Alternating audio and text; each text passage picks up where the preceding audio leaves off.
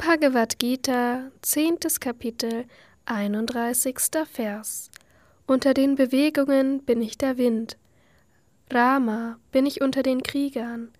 Unter den Fischen bin ich der Hai. Unter den Flüssen bin ich der Ganges. Kommentar Swami Shivananda Jahnu verschluckte den heiligen Fluss Ganges, den Bhagirath vom Himmel gesandt hatte. Daher trägt der Ganges auch den Namen Jahnavi.